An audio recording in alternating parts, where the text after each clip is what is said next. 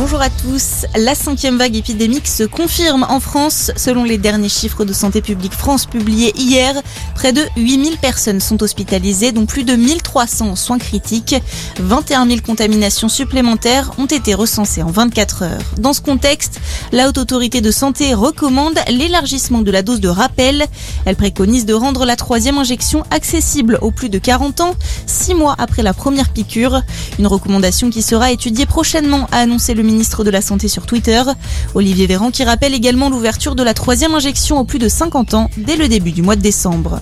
En parallèle, la Guadeloupe placée en couvre-feu, interdiction de sortir entre 18h et 5h jusqu'à nouvel ordre. Décision hier soir du préfet face aux actes de vandalisme en marge d'une mobilisation qui dure depuis 5 jours. Un mouvement lancé par des syndicats et des organisations citoyennes contre le pass sanitaire et l'obligation vaccinale des soignants.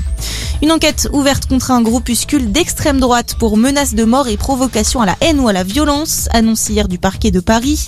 Il y a deux semaines, la chaîne Telegram Les Vilains Fachos 2.0 avait publié un photomontage de neuf portraits avec une cible sur le front et un nombre de points associés.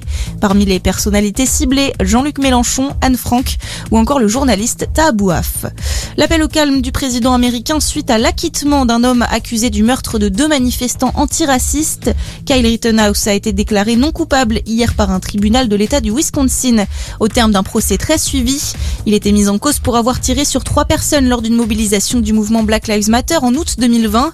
Deux d'entre elles avaient succombé à leurs blessures. Joe Biden s'est dit en colère et inquiet sur Twitter face à ce verdict, mais demande aux Américains d'exprimer leurs opinions pacifiquement. Et puis du foot avec le début hier soir de la 14e journée de Ligue 1 et Lille a finalement concédé le match nul face à Monaco. Les Lillois qui menaient pourtant 2-0 après 9 de jeu, score final de partout. Bonne journée à tous.